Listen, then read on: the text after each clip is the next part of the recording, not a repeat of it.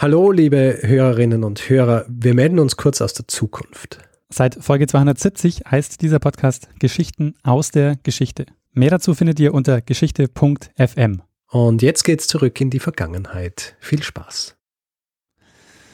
Bist du bereit, Richard? Hey, bereiter werde ich nicht mehr. Dann geht's los. Lernen ein bisschen Geschichte lernen ein bisschen Geschichte, dann werden Sie sehen, Herr Reporter, wie das sich damals entwickelt hat. Wie das sich damals entwickelt hat. Hallo und herzlich willkommen bei Zeitsprung, Geschichten aus der Geschichte. Mein Name ist Richard. Und mein Name ist Daniel. Ja, und wir sind zwei Historiker, die sich gegenseitig Woche für Woche eine Geschichte aus der Geschichte erzählen. Und wir sind jetzt bei Folge 208 angelangt. Und letzte Woche haben wir in Folge 207 was besprochen, Daniel? Wir haben über Medizingeschichte gesprochen und du hast die äh, Geschichte von William Halstead erzählt, ein, äh, ein Mediziner, der die Chirurgie des äh, 19. Jahrhunderts stark mitgeprägt hat. Richtig. Ich bin mir noch immer nicht sicher, ob es Halstead oder Halstead heißt. Ähm, ich habe immer Halstead gesagt, irgendwann auch einmal Halstead. Ich denke, jeder oder jede soll das für sich selber entscheiden. Sehr schön. Auf dem Papier ist gleich. Ja, Medizingeschichte, letzte Folge. Springen wir doch gleich hier in Medias Res und ich frage dich, Daniel, über was sprechen wir in Folge 208? Ja, Richard, wir äh, sprechen heute mal wieder über Sportgeschichte. Sportgeschichte, lass mich raten, Fußball. es geht um Eishockey. Ah. Ähm, aber eigentlich geht es um Politik ähm, und es geht um die kleinste Liga der Welt. Aha. Und äh, Richard, wie sehr interessierst du dich für Eishockey? Hm, ja, Mittel. äh, das dachte ich mir. Also, ich eben, meine Erfahrungen mit Eishockey ähm, äh, beschränken sich darauf, dass als ich ein, mein, mein Auslandsschuljahr in den USA gemacht habe, mein Gastbruder dort hat Eishockey gespielt. Und wir sind dann öfter mal zu diesen High, High School League äh, Spielen gegangen. Es war cool, es war kalt, aber man hat sich dort so äh, Kaffee kaufen können und dann habe ich immer extrem heißen Kaffee getrunken und zugeschaut und mich etwas gelangweilt. Was ich noch äh, gehabt habe, ich habe mal ein Computerspiel gehabt. Eishockey. NHL. Was ganz interessant war, aber ja, das mehr, ah doch, war noch was. äh, bevor die äh, Folge jetzt zu lang wird, aber ich war auch einmal auf einem, ich war mal auf einem Eishockey-Match in Vorarlberg und da äh, haben sie sich extremst geprügelt, oh. dass ähm, fast das Spiel abgebrochen worden wäre. Aber ähm, ich so viel weiß über Eishockey, dass das äh, dazugehört. ja, ähm, aber das heißt, ähm, du weißt aber nicht mehr, welche Teams das waren. Ich glaube, es war KAC, KAC und äh, irgendwas Vorarlbergisches. Verstehe. Sehr gut. Also wir sprechen auch äh, heute jetzt nicht über einzelne Spiele, sondern ähm, wir sprechen, wie es dazu kam, dass zwischen 1970 und 1990 nur zwei Mannschaften in der DDR-Oberliga Eishockey gespielt haben. Das war die höchste Spielklasse dort. Und wir sprechen darüber, was Erich Mielke, der Minister für Staatssicherheit in der DDR, damit zu tun hat. Aha. Und äh, einer der erfolgreichsten deutschen Eishockeyvereine, ähm, also gegenwärtig einer der erfolgreichsten deutschen Eishockeyvereine, nämlich die Eisbären Berlin. Mhm. Aber fangen wir mal an mit äh, der Vorgeschichte. Es gab in der DDR bzw. in der sowjetischen Besatzungszone zwar einige Städte mit einer Eishockey-Tradition, aber bis 1950 ähm, gab es dort keine Kunsteisflächen. Das heißt, äh, die waren auf Natureis angewiesen. Okay. Und äh, die erste Kunsteisfläche gab es dann 1950 in Berlin und die anderen Mannschaften ähm, sind dann zum Training auch nach Berlin gefahren. Wenn du sagst Natureisflächen, das heißt, die haben auch immer nur zu gewissen Zeitpunkten ihr, dann ihre Spiele abhalten können. Richtig, genau. Die sie, haben, wenn der See zugefroren war, dann so kann man spielen. Genau, es war so, die, die konnten nur zu bestimmten Zeiten trainieren und die Spiele auch nur zu gewissen Zeiten austragen. Mhm. Ab 1950 äh, haben sie allerdings dann eben nach Berlin fahren können, konnten dort trainieren und spielen und äh, nach und nach sind dann weitere Kunsteisflächen entstanden, also zum Beispiel in Krimitschau das ist in Sachsen im Landkreis Zwickau ähm, oder auch in Weißwasser. Das ist auch in Sachsen äh, im Landkreis Görlitz in der Oberlausitz. Und das sind jetzt Namen, die sagen dir wahrscheinlich nichts, oder? Nicht so direkt, nein. Äh, aber die äh, kannst du dir für die Geschichte schon mal merken, weil das sind die mhm. Eishockey-Zentren in der DDR gewesen. Okay. Also ähm, Krimitschau ähm, und Weißwasser, auch äh, Gegenden, wo heute auch noch sehr viel Eishockey gespielt wird. Ähm, Weißwasser wurde zwischen 1951 und 1965 äh, 15 Mal in Folge DDR-Meister. Und In der DDR wurde Eishockey bis 1969 gefördert äh, und eine Oberliga aufgebaut. Ähm, ab 1950 gab es diese Oberliga und ähm, zunächst haben da sechs Mannschaften mitgespielt. Aber die Anzahl der Mannschaften hat insgesamt äh, dann in dieser Zeit bis 1970 immer geschwankt zwischen vier und acht Mannschaften. Mhm. Und jetzt äh, kommt der wichtige Punkt für diese Geschichte, denn Eishockey hatte für die DDR zunächst mal eine besondere Bedeutung. Und kannst du dir vielleicht vorstellen, warum Eishockey ähm, wichtig war für die DDR? Ähm, äh, na, keine Ahnung. Ich weiß es nicht. Das Interessante ist, dass Eishockey wirklich eine besondere Bedeutung hatte. Und zwar lag es daran, dass es ein gesamtdeutsches Olympiateam gab. Hm. Äh, bis 1968 haben beide äh, Staaten nämlich ein gemeinsames Team zu den Olympischen Spielen geschickt. Und äh, weil, sie sich nicht, äh, weil sie sich nicht auf ein gemischtes Eishockey-Team einigen konnten, gab es zwischen 1956 und 1964 Ausscheidungsspiele zwischen der BRD und der DDR-Auswahl, welche mhm. der beiden Mannschaften für das gesamtdeutsche Olympiateam antreten sollen. Und beide Staaten hatten jetzt ähm, nicht nur deshalb Interesse daran, dass sie die Eishockeymannschaft stellen, sondern das war noch mit was anderem verbunden. Die gesamtdeutsche Mannschaft wurde nämlich äh, von einem ähm, obersten Funktionär angeführt, äh, dem sogenannten äh, Chef de Mission, also dem, der oberste Funktionär, der quasi die Delegation angeführt hat. Und man hatte sich jetzt im Vorfeld darauf geeinigt, dass derjenige Verband diesen obersten Funktionär stellt, der auch die Mehrheit der Sportlerinnen und Sportler zu den Spielen schickt. Mhm. Das heißt, die stellen eine gemeinsame Mannschaft und ähm, wessen, wessen Team quasi mehr Sportler stellt, ähm, die kriegen diesen äh, Chef de Mission. Mhm. Und jetzt war es aber bei den Winterspielen so, da gibt es nicht so viele Mannschaftssportarten. Und ja. deshalb war die Eishockeymannschaft immer entscheidend für das Verhältnis. Ja. Eishockey-Mannschaft besteht so aus 20 Leuten und wenn du halt ähm, 20 Leute mit in, diesen, ähm, in dieser Delegation hast, dann hattest du automatisch die Mehrheit äh, in diesem Team. Das heißt, ähm, wer bei den Winterspielen die Eishockey-Mannschaft gestellt hat, hat auch den Chef der Mission gestellt. Und das betraf die Winterspiele 1956 in Cortina, äh, 1960 äh, in Squaw Valley in den USA und 1964 in Innsbruck. Okay. Äh, bei den Winterspielen 1968 in äh, Grenoble sind beide Staaten dann mit eigenen Teams angetreten, aber hatten noch ähm, eine gemeinsame Flagge und eine gemeinsame Hymne. Denn äh, die gesamtdeutsche Mannschaft hatte eine eigene Olympiaflagge, das war schwarz-rot-gold, mit weißen äh, olympischen Ringen in, im, Rot, in den, äh, im roten Streifen. Und äh, was glaubst du war die gemeinsame Hymne? Keine Ahnung. Warte mal, ich habe ähm, eine, eine, eine Version der Hymne mal rausgesucht äh, und ich ähm, spiele das mal ein und ich, ähm, vielleicht erkennst du ja, was es für ein, für ein Lied ist.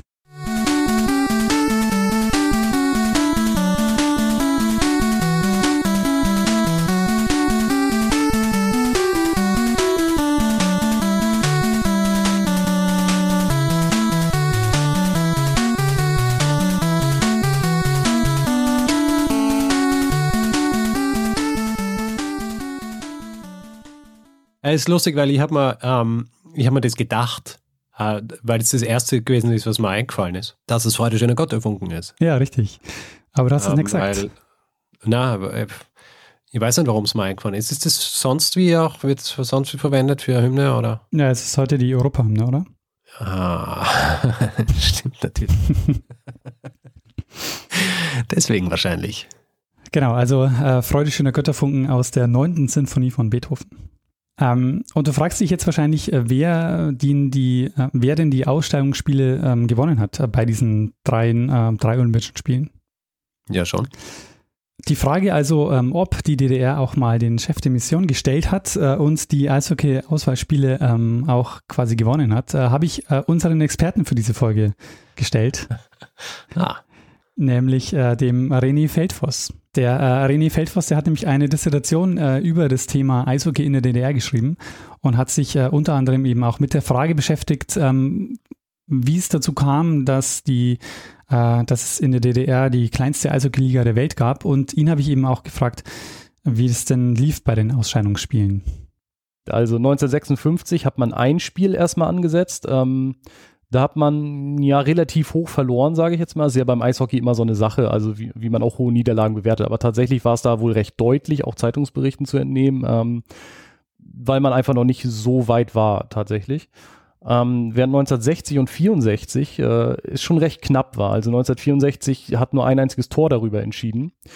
Und äh, 1960 ist auch so ein bisschen die Besonderheit, was ich auch in meiner Dissertation behandle, allerdings nicht hundertprozentig beweisen kann, dass es möglicherweise auch Abwerbung westdeutscher äh, Vereine gegeben hat. Ähm, es ist nämlich eine erstaunliche Anzahl an ostdeutschen Eishockeyspielern kurz vor diesen Ausscheidungsspielen nach Westen abgewandert, ähm, wo man sich fragt, gut, was ist da der Hintergrund? Ne? Also es ist einfach auffällig, dass es äh, Nationalspieler auch waren, die dann abgewandert sind, ja. Ab 1968 haben dann beide Staaten äh, eine eigene Delegation zu den Spielen geschickt, weshalb jetzt auch die Ausscheidungsspiele wegfielen. Und äh, das ist jetzt der Grund, warum die DDR-Führung äh, das Interesse am Eishockeysport verloren hat. Und ähm, es gab dann einen Leistungssportbeschluss von 1969 und äh, in dem hieß es, dass Eishockey nicht mehr gefördert wird. Genau, das war ähm, einer der Gründe, warum es vorher so wichtig war und ab 68, wo, wo das nicht mehr eine Rolle spielte, wo man eigene Mannschaften schicken konnte, hat man dann auch so ein bisschen ja geguckt, dass man möglichst viele Medaillen gewinnt auf der Seite der DDR, um internationales Prestige zu generieren und da hat man einfach eine ökonomische Rechnung aufgemacht und gesagt, gut, eine Eishockeymannschaft, da brauchst du 20 Spieler für. Ähm, die können maximal eine Medaille gewinnen. Und sie haben erkannt, da kommen wir auch in 10, 20 Jahren nicht hin, weil die Sowjetunion, Schweden, Kanada, die USA auch noch, die Tschechoslowakei, also die waren viel zu stark, als dass man da hätte irgendwie dauerhaft in die Medaillenränge vorrücken können, während zum Beispiel ein einzelner Schwimmer, weiß nicht, vielleicht zehn Medaillen im besten Fall gewinnen kann. Also da hat man sich dann natürlich auf die Einzelsportarten dann meistens konzentriert und gesagt, alles andere wird gestrichen. Es ist auch zu teuer. Also die Ausrüstung fürs Eishockey, die wurde nahezu komplett importiert aus dem Ausland, aus dem westlichen Ausland auch. Ähm, es war einfach ein riesen Kostenfaktor. Und dann hat man gesagt, wir streichen das komplett. So. Und an der Stelle wird es halt interessant, weil es gab ja dann doch noch zwei Mannschaften, die auf Leistungssportniveau weitergespielt haben. Ähm, genau, und das ist jetzt also quasi ähm, der Kern dieses äh, Zeitsprungs.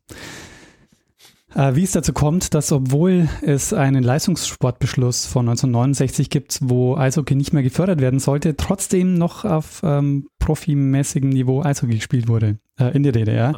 Und zwar in der kleinsten Liga der Welt, weil es blieben nur zwei Mannschaften übrig. Die äh, Förderung für Eishockey sollte also nach dem Leistungssportbeschluss von 1969 äh, wegfallen. Und dennoch ist es so, dass ab 1970 bis zum Ende der DDR eine Oberliga bestand, in der zwei Mannschaften gespielt haben, nämlich SC Dynamo Berlin und SG Dynamo Weißwasser.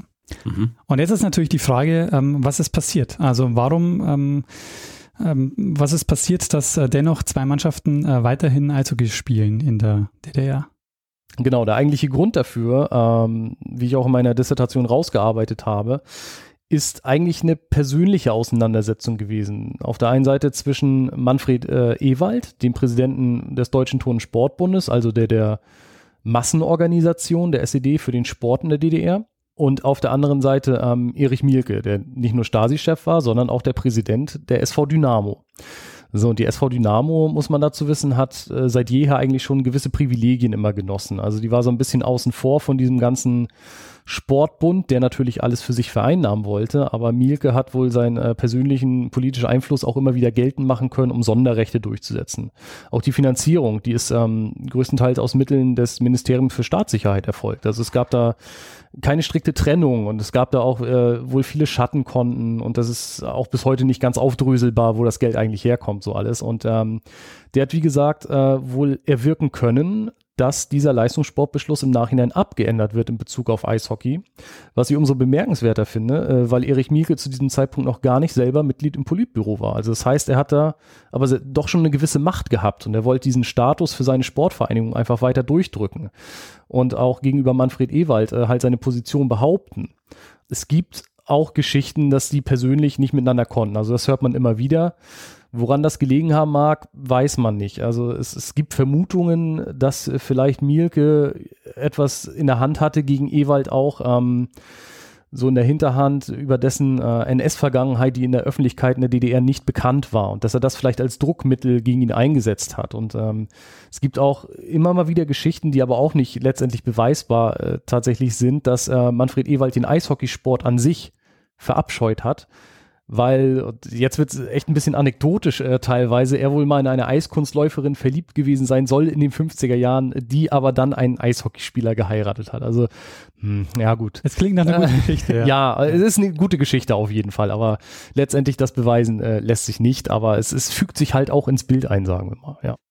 Also, ähm, Erich Mieke ähm, hat interveniert. Mieke war Minister für Staatssicherheit in der äh, DDR. Und ähm, dir ist ja auch wahrscheinlich auch aufgefallen, dass beide Mannschaften einen Dynamo im Namen haben. Mhm. Äh, und Mieke war gleichzeitig Vorsitzender der Sportvereinigung SV Dynamo. Und er setzt ähm, durch, dass zwei Dynamo-Mannschaften weiterhin die DDR-Meisterschaft austragen dürfen. Aber die äh, Frage ist natürlich trotzdem, ähm, warum äh, hat äh, Erich Mieke das gemacht? Also es ist in vielen Fanpublikationen ähm, findet man oft so den Ausdruck, dass Mielke der Retter des Eishockeys ist. Gut, ja, ohne seinen Widerspruch hätte es das wahrscheinlich gar nicht mehr gegeben.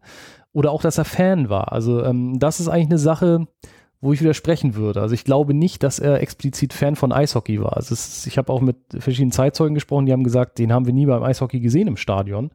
Ähm, wobei es auch ein, zwei gab, die sagten, ja schon, er hat sich dafür interessiert. Also die Meinungen gehen da auch auseinander aber äh, seine Leidenschaft galt einfach dem BFC Dynamo, also der Fußballmannschaft. So, das ist auch bekannt. Der war da immer auf der Tribüne und ähm, also die Frage ist halt, hat er Eishockey, sagen wir mal, gerettet, weil er Fan war? Würde ich eher sagen, nein, sondern es war praktisch ein Mittel zu zeigen, hey, meine SV Dynamo ist was Besonderes. Ich kann mich hier den Anweisungen des äh, Sportbundes widersetzen. Und auf der anderen Seite muss man natürlich auch sagen, er kann jedes Jahr sagen, meine SV Dynamo ist Meister im Eishockey geworden. Gut, ging auch schon vorher, weil sie da dominant waren, aber ab 1970, klar, war er jedes Jahr Eishockeymeister mit seiner SV Dynamo. An der Stelle sollte man vielleicht mal kurz über die Sportorganisation in der DDR sprechen, weil ähm, die Frage ist ja, was es hat, was hat's mit dem Dynamo auf sich? Mhm. Weißt du das zufällig? Nein. Ähm, mir war das äh, nämlich auch neu. Also die Sportvereinigung Dynamo, also SV Dynamo, war die Sportvereinigung der inneren äh, Sicherheitsorgane in der DDR. Das heißt, äh, da waren dabei Volkspolizei, Ministerium für Stadtsicherheit äh, und die Zollverwaltung. Ähm, und das erklärt uns jetzt äh, René auch nochmal ähm, ein bisschen genauer. Dynamo ist eine Sportvereinigung gewesen. Ähm also ganz grundsätzlich hat man ja den Sport in der DDR nicht auf Vereinsbasis organisiert, weil man gesagt hat, gut, das ist äh, Nationalsozialismus, die haben sich da alle angepasst und das wollen wir nicht wieder. Äh, der Sport muss irgendwie staatlich kontrolliert werden. Das hat man anfangs durch die sogenannten Betriebssportgemeinschaften gemacht. Das ist praktisch ein, ein volkseigener Betrieb, ähm, hat die ganze Sache finanziert und auch personell unterstützt und so weiter und so fort, äh, für die Ausrüstung gesorgt, egal in welcher Sportart. Und äh, da haben sich diese Sportler zuerst organisiert. Das heißt, es war also auch immer oder sagen wir nicht immer, aber es war theoretisch ein Arbeitsplatz mit der Stelle als Sportler verbunden. Das ist natürlich irgendwann dann so ein bisschen aufgeweicht worden und ähm, bei der SV Dynamo war es so, beim Eishockey zumindest, dass die ähm, bei der Volkspolizei offiziell beschäftigt waren. Also einige Spieler haben aber auch gesagt, sie waren im ganzen Leben nicht innerhalb eines Polizeigebäudes. also von daher, ähm, Dynamo war eigentlich die Sportvereinigung der bewaffneten Sicherheitsorgane. Also sprich, es war die Volkspolizei, es war auch die Stasi damit drinne und es war auch ähm, äh, das äh, Zollamt da mit drin, beziehungsweise Innenministerium. Ja, es ist, ist, ja auch dann nach der Wende immer ähm, Dynamo ist Stasi-Verein äh, gewesen. Es war bei Dynamo Dresden dann auch viel in der Diskussion wegen Spionage und so weiter und so fort. Klar, das spielt eine Rolle. Und die erste Intention, die ich hatte bei meiner Dissertation war auch, also der, der ursprüngliche Titel war, wenn ich es noch zusammenkriege, ähm, Eishockey in der DDR, die kleinste Liga der Welt zwischen Leistungssportbeschluss und MFS. So, ich habe dann aber relativ schnell festgestellt, dass das Ministerium für Staatssicherheit eine sehr geringe Rolle, wenn überhaupt, dort gespielt hat. Also es war wirklich über die Volkspolizei organisiert bei der ähm, SV Dynamo. Und wie gesagt, es, es gab ja dann auch dieses große Dynamo-Sportforum in Berlin. Da war ja nicht nur Eishockey, da war auch Leichtathletik. Es gab ja auch diesen Fußballclub ähm, BFC Dynamo, der da stark protegiert wurde, auch von Erich Mielke. Und äh, genau, man hat dann diese Sportvereinigungen, hat man auch in anderen Bereichen gegründet, hat dann zusammengefasst. Zum Beispiel gab es die SV Chemie, da wurden dann Chemiebetriebe zusammengefasst oder, oder ähm, weiß nicht, äh, SV Einheit, das waren dann so die Verwaltungs, äh, sage ich jetzt mal, Berufe, irgendwie Magistrat von Groß-Berlin und so weiter und so fort. Die hatten auch eine Eishockeymannschaft eine Zeit lang.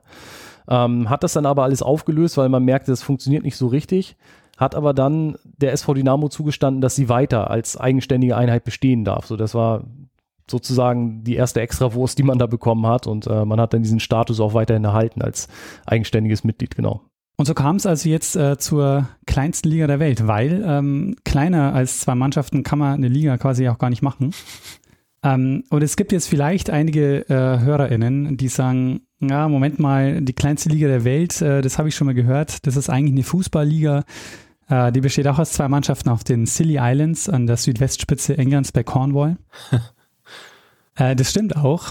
Allerdings, der Unterschied ist, dass die nicht auf Profiniveau ähm, spielen. Die DDR-Oberliga ähm, hatte nicht nur Profi-Eishockeyspieler, ähm, aus den beiden Mannschaften wurde auch die Nationalmannschaft gebildet. Die haben Weltmeisterschaften gespielt äh, und als Vereinsteams haben die auch an internationalen Wettbewerben teilgenommen. Also das waren wirklich Profisportler. Also ich kann mir ja vorstellen, dass das für die, für die Spieler war das wahrscheinlich ganz gut, oder? Weil die, ähm, wenn du nur einen Gegner hast, dann kannst du dich ja hundertprozentig auf den einstellen. Also zumindest im, im Land, ja, wenn du jetzt halt außerhalb spielst. Aber wenn du im Land, dann, dann, dann kennst du den ja in- und auswendig. Das schon, allerdings, äh, allerdings macht es halt sportlich wenig Sinn, weil du wenig Herausforderungen hast. Also du hast nur immer diesen einen Gegner. Ja, eh, aber du musst halt, du musst dann ähm, quasi dein, dein Spiel perfektionieren gegen, gegen diesen Gegner, ja, weil wenn du eh äh, schon, wenn du die Herausforderung kennst, da musst du halt überall dort ansetzen, wo du weißt, dass es äh, herausfordernd sein könnte. Also ähm, ich sag mal so, dann ist es halt sportlich so, dass du natürlich auch dadurch einen sehr kleinen Pool an Spielern hast. Also du hast zwei Mannschaften, die haben jeweils, weiß nicht, irgendwas um die 20 äh, Leute gehabt. Das heißt, du bildest aus 20, äh, aus zweimal 20 Leuten auch wieder eine Nationalmannschaft. Und das heißt, der Pool an, an Menschen, äh, die überhaupt Eishockey spielen, ist sehr gering dadurch und dadurch hast du auch ähm, Schwierigkeiten, da Nachwuchs zu fördern. Ähm, und deshalb, weil es eben sportlich schwierig war, äh, haben sie, um das Niveau zu halten und Spielpraxis zu bekommen, ähm, gab es viele Spiele gegen internationale Teams. Mhm. Und meine Vermutung war ja eigentlich, dass sie viele Spiele gegen Teams aus anderen sozialistischen Staaten gemacht haben. Ähm, da hat mir äh, René allerdings widersprochen. Nicht nur. Also äh, beziehungsweise sogar viel mehr mit westlichen Nationen, äh, sage ich jetzt mal. Also vor allem Schweden und Finnland war da immer sehr beliebt. Ähm, da hat man sehr viele Spiele gemacht. Man ist auch sogar bis nach Japan geflogen und hat da äh, Spiele gemacht. Also das fand ich auch ganz interessant. Ich habe ja mal dann äh, einen der Spieler, der in den 70er, 80ern gespielt hat, so gefragt, ähm, ob er denn so den Eindruck hatte, dass er als Leistungssportler zu der Zeit, obwohl Eishockey ja nicht mehr gewollt wurde, noch irgendwie so Privilegien ähm, hatte, was man ja immer so kennt. Die kriegen ein Auto, eine Wohnung und so weiter und so fort. Und dann sagte er nein. Und der nächste Satz, den er dann aber sagte, ähm, fand ich ganz interessant, war, durch den Eishockeysport konnte ich die ganze Welt sehen. Ich bin bis nach Japan gefahren. So. Und das ist natürlich ein extremes Privileg in der DDR gewesen. Und das hat er für sich selber so gar nicht wahrgenommen. Das war für ihn ganz natürlich äh, als Leistungssportler. Und ich, ich meine, wenn man sich das überlegt, also es gab ja auch selbst Olympiasieger, die nicht so solche Reisen gemacht haben wie diese ähm, Eishockeyspieler zu der Zeit. Also spricht nochmal so ein bisschen für den Charakter der, der, sag ich mal, der Sonderstellung, auch äh, der gesamten SV Dynamo einfach, dass man sich da mehr rausnehmen konnte oder wie auch immer, mehr, mehr machen konnte. Man hatte mehr Möglichkeiten. Du fragst dich jetzt wahrscheinlich, ähm, weil es ja vorher mit Weißwasser so einen Serienmeister gab, äh, was, 19, was nach 1970 passiert ist. Allerdings. ähm, und äh, René sagt uns jetzt, äh, ob es auch nach 1970 noch äh, Serienmeister gegeben hat. Ähm, zunächst geht es mit der Dominanz vom Weißwasser tatsächlich weiter noch ein paar Jahre, aber ab Mitte der 70er Jahre ist eigentlich dann Berlin der Serienmeister. Ähm, unterbrochen nochmal 1980, meine ich, und dann zum Ende hin die letzten beiden Jahre der DDR-Liga sind auch nochmal die Weißwasseraner Meister geworden. Aber sonst eigentlich durchgängig immer SC Dynamo Berlin. Ähm, und jetzt im letzten Kapitel dieser Folge schauen wir uns an, äh, was nach 1989 passiert. Also wie Eishockey, ähm, wie, diese Liga dann letztendlich aufgelöst wird. Das ist nämlich auch sehr interessant, weil Eishockey nimmt auch da wieder eine Sonderrolle ein, weil die DDR-Mannschaften noch vor der Wiedervereinigung in den BRD-Spielbetrieb integriert wurden. Und äh, der erste DDR-Sportler überhaupt, der zu einem BRD-Verein gewechselt ist, war auch ein Eishockeyspieler und kein Fußballer, wie man vielleicht äh, vermuten würde. Mhm.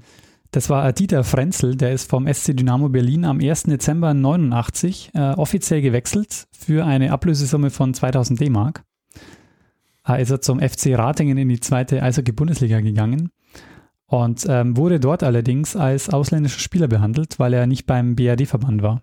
Ähm, zunächst mal wurde 1989 noch der Leistungssportbeschluss von 1969 zurückgenommen. Äh, und es gab dann auch Überlegungen, ob man nicht die DDR-Oberliga äh, weiter ausweiten sollte. Also ob man nicht quasi die Oberliga behält und, und einfach mit weiteren Mannschaften äh, ausstattet. Das war allerdings nicht so einfach, weil es gab ja keine große Breitensport-Ligastruktur, auf die man hätte zurückgreifen können. Das musste man erst Stück für Stück auf, ähm, aufbauen. Ähm, zum Beispiel in Krimitschau, ähm, wo zwar weiterhin Eishockey gespielt wurde, wo du aber halt nicht einfach eine Profimannschaft von einem Jahr aufs nächste aufstellen kannst. Äh, deshalb ähm, hat man sich dann doch entschieden, ähm, dass man die beiden Oberligamannschaften Weißwasser und Berlin dann integriert im BRD-Ligensystem. Und ähm, René hat mir dazu Folgendes erzählt.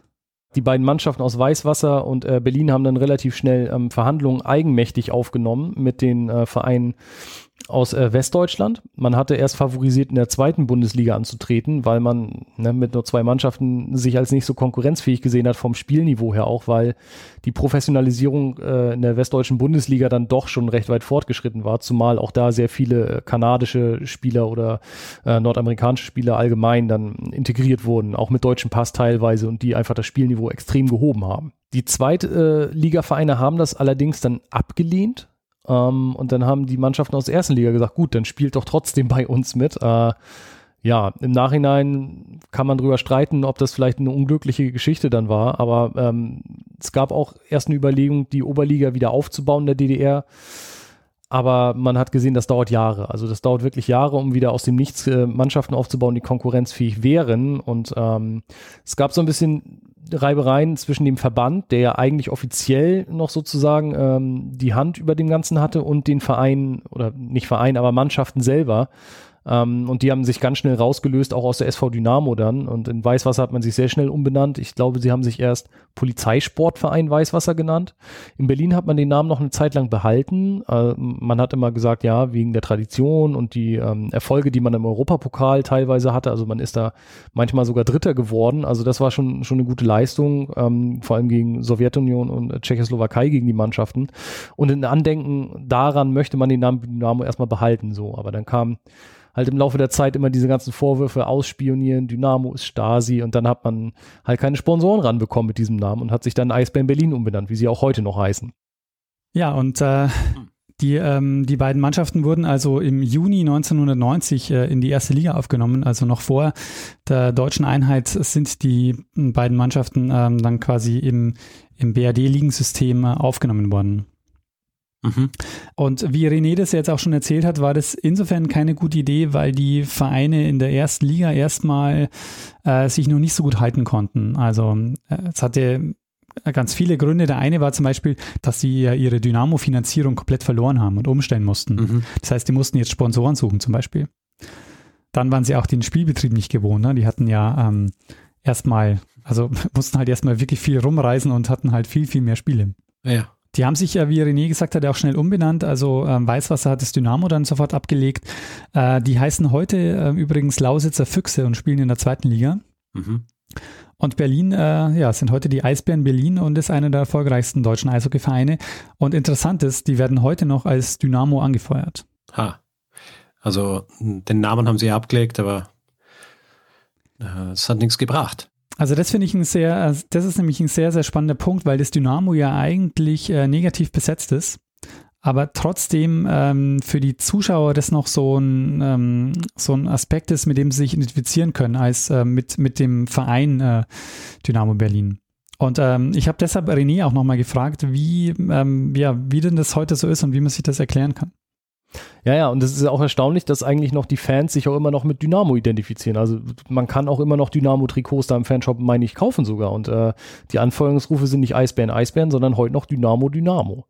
Ähm, hängt vielleicht auch so ein bisschen damit zusammen, ja, dass man so ein bisschen den Eindruck hat, dass es so ziemlich das Einzige ist, was vielleicht noch aus diesem Sportland DDR so übrig geblieben ist auf dem Niveau. Also ähm, Jetzt dieses Jahr hat's ja, hat's ja ähm, Union Berlin geschafft, aufzusteigen in die erste Fußball-Bundesliga, aber ich sag mal so, die anderen Fußballvereine spielen ja zweite Liga oder sogar noch darunter, ähm, aus dem DDR-Fußball zum Beispiel.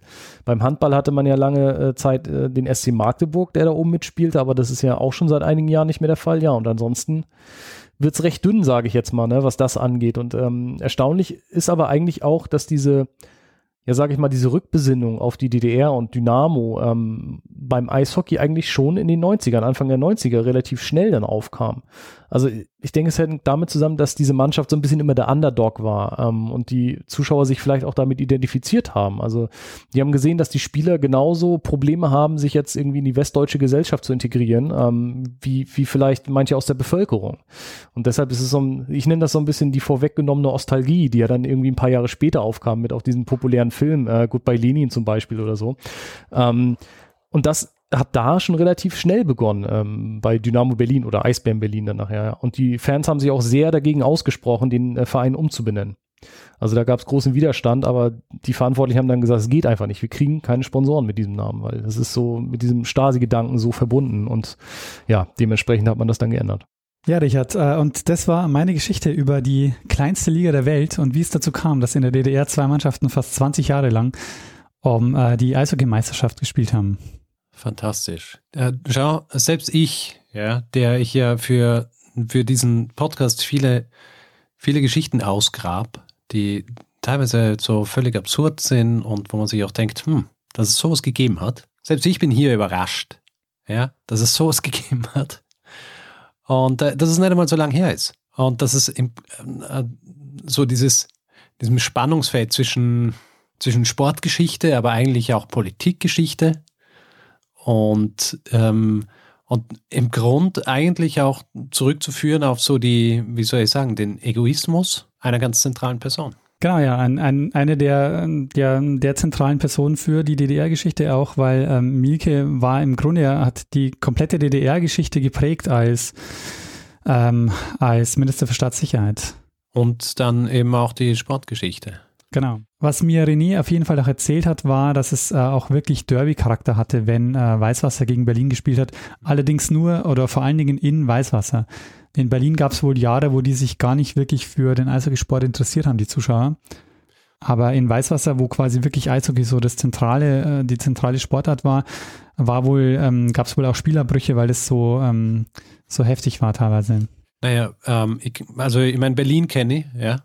Ähm, Weißwasser bisher nicht. Deswegen äh, kann ich mir vorstellen, dass äh, wahrscheinlich in Weißwasser einfach weniger gegeben hat als in Berlin und deswegen natürlich das Interesse an, äh, an diesem einen großen Team dort viel größer war als in Berlin. Genau, ja. Und auch noch andere Dinge hast du machen können, außer zum Eishockeyspiel gehen. Genau. Und außerdem konnte man es dann quasi mal den Großen aus Berlin zeigen. Was mir interessiert, ähm, auch, äh, wie gesagt, meine Erfahrung und mein Wissen über, über Eishockey-Teams ist relativ beschränkt, aber die, was ich immer so im Kopf habe, ist natürlich, dass diese Maskottchen bzw. diese Tiere, die man sich aussucht für Namen, die haben immer irgendwie was mit Eis oder mit Wasser zumindest zu tun, aber ähm, bei den Füchsen finde ich es ein bisschen interessant, weil Füchse so auf dem Eis, da stellt man sich eher so ein bisschen äh, nicht sehr behende vor.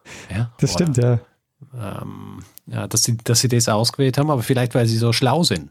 Ja, das stimmt. Vielleicht waren die Pinguine schon weg. Ähm. ja, als, als einziges, als einziges mögliches Tier. Ich meine, es gibt ja auch die, also ich sehe die Anaheim Ducks. Ja, und bei Enten kann man sich vorstellen, okay, die haben wenigstens diese großen Füße, die können am Eis so ein bisschen, sind, ähm, äh, wackeln da nicht so rum, aber ein Fuchs kann mir vorstellen, dass der so, wenn er versucht, so auf dem Eis zu rennen, äh, nicht so elegant aussieht. Eine andere Sache, die mir auch noch aufgefallen ist, weil du äh, diese Timeline äh, so besprochen hast, ab wann sie dann auch auf Kunsteis, das, das kann man ja auch verknüpfen mit der, mit der Folge über Speiseeis weil das ja dann ungefähr so diese Zeit war, wo die wahrscheinlich die, die künstliche Produktion von Eis äh, wirklich so auf der ganzen Welt verbreitet worden ist. Und vorher hast du ja, äh, warst du aufs Natureis angewiesen. Ja, stimmt, genau, richtig. Das äh, ja, habe ich gar nicht dran gedacht. genau, ja. Hast du nicht dran gedacht, nachdem wir gerade Folge über Eis gehabt ja. Ähm, ja. Und das äh, hat natürlich auch dazu geführt, dass der Sport einigermaßen teuer war. Also hm. äh, diese Kunsteisflächen zu, ähm, zu bewirtschaften und zu halten, war natürlich auch äh, nicht, so, nicht so ganz billig. Und äh, weil es ja eben so teuer war, war natürlich auch immer ähm, die, die Überlegung, ähm, Eishockey wirklich abzudrehen, weil es einfach äh, unverhältnismäßig viel gekostet hat. Ähm, ist ja auch interessant, dass sie, dass es so gesponsert worden ist, aber es hat ihnen schlussendlich nie was gebracht, weil sie ja nie äh, Chef de Mission worden sind. Das stimmt ja, nur also vermutlich äh, einmal sehr, sehr knapp und vielleicht auch nur deshalb, weil ähm, die BRD Spieler abgeworben hat. Ähm, was ich vielleicht noch anteasern kann, ähm, es gibt, äh, zu, also das äh, Gespräch mit äh, René äh, werde ich als äh, Spezialfolge äh, in den nächsten Tagen auch veröffentlichen. Okay. Und er erzählt da nicht nur mehr Hintergründe, sondern er erzählt auch so ein bisschen mehr Geschichten, weil er hat ähm, auch mit sehr vielen Spielern von damals gesprochen, Interviews gemacht. Um, ähm, und unter anderem erzählt er da zum Beispiel eine Fluchtgeschichte. Also da es gibt auch um, zwei Eishockeyspieler, die, die geflüchtet sind äh, und dann wieder zurück sind in die DDR-Oberliga. Und äh, da gibt es sehr, äh, sehr interessante Dinge, die, die er da noch zu erzählen hat. Sehr gut, sehr spannend. Dann ähm, können wir uns ja, also ich noch auf eine zusätzliche und unser, ähm, unser Publikum auch auf eine zusätzliche Frage freuen. Genau, ja. Ja, schöne Geschichte. Ähm, wie, wie vorhin äh, angemerkt, wieder etwas, von dem ich wie so oft überhaupt keine Ahnung gehabt habe. Ja. Es sind ja auch, ich, muss es ja ganz ehrlich sagen, das sind ja keine Dinge, mit denen ich mich selber befassen würde.